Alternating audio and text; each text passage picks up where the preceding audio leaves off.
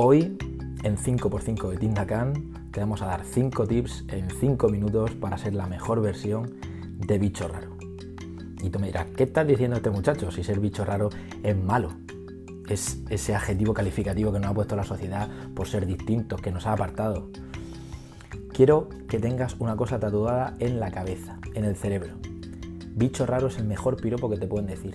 Es lo que te hace diferente, lo que has hecho porque te ha salido de dentro y la gente lo critica porque eres distinto.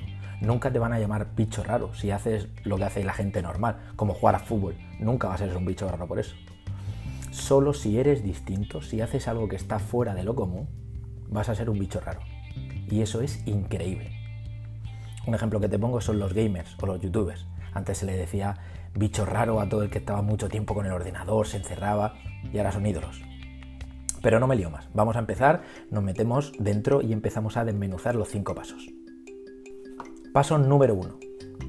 Como siempre, siéntate, cierra los ojos, pregúntate y piensa cuál es el rasgo o los rasgos que te diferencian del resto y te apasionan. Si te han llamado friki o bicho raro, si te han dicho ese pedazo de piropo, piensa lo que la gente te ha dicho. Coge feedback de esa gente que te ha llamado bicho raro. ¿Qué es lo que me diferencia? Qué es lo que me hace diferente, qué es lo que me gusta hacer por mí mismo y que la gente ha criticado, aunque sea algo bueno, qué es lo que ha criticado. Como por ejemplo jugar al ordenador, ser emprendedor, cantar un estilo propio que nadie antes ha cantado, o quizás un rasgo más de personalidad, como ser muy soñador o muy hablador. Punto número 2. Una vez que lo localices, piensa en cómo lo usas. Si lo escondes, si lo enseñas, si lo minimizas, el punto número 2 es para reconocer tu estado eso que te hace diferente, ese bicho raro, cómo lo usas, si lo estás usando y en qué estado está. Punto número 3. Una vez sepas cuál es, quiero que lo potencies y quiero que hagas una cosa. Coge un POSIT 2, 3, 4, 16, 18, 27, 4x2, lo que es 4x2, no sé cuánto es, lo que sea.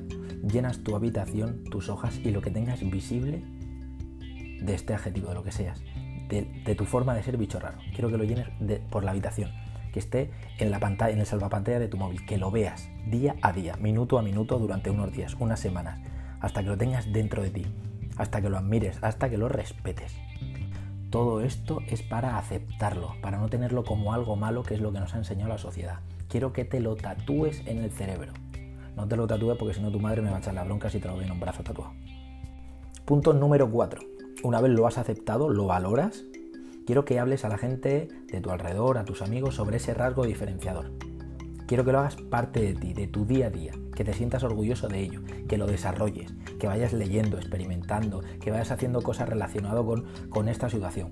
Un ejemplo, si siempre te han dicho bicho raro porque eras una persona que al hablar mm, hablaba muy rápido, decía muchas cosas distintas, se interesaba por cosas raras, haz esto.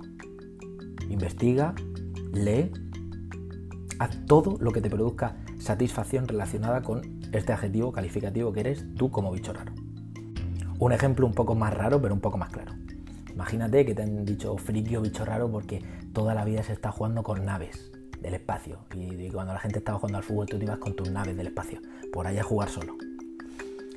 Si te gusta el tema relacionado con el espacio, empieza a leer, empieza a saber sobre ese mundo empieza a escuchar podcasts, empieza a informarte, empieza a hacer cosas que te produzcan satisfacción. Vete al museo de tu pueblo, de donde sea, a ver naves espaciales, a ver todo lo que engloba el espacio. Escucha absolutamente de todo sobre este tema. Y punto número 5.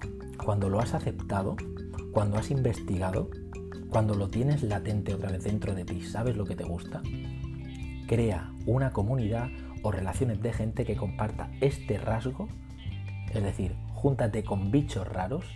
Siempre hay una manada de leones, pero también hay una manada de bichos raros que se aceptan, que son distintos o simplemente un grupo que lo acepte.